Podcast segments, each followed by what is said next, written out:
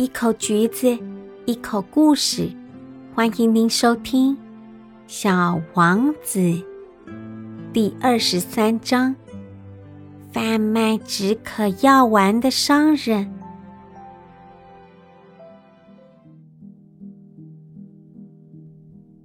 午安，小王子说。哦，午安，商人回答。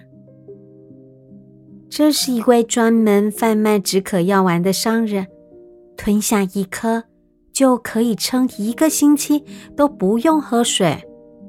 小王子问：“你为什么卖这个？”“嘿嘿，为了帮大家节约时间。”商人回答。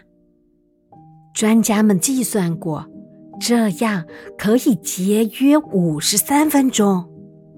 那么，大家用这五十三分钟来做什么？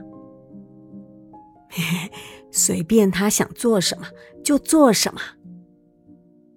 听完后，小王子自言自语的说：“嗯，我啊，要是多了五十三分钟空闲时间。”我就悠哉悠哉的向水泉那边走去，买什么止渴药丸？亲爱的听众朋友，如果是你的话，你会买那颗止渴药丸吗？还是活在当下，像小王子一样悠哉悠哉的向水泉那边走去？好好的喝着手中的那一杯水呢。喜欢这个故事的话，记得订阅、按赞哦。拜拜。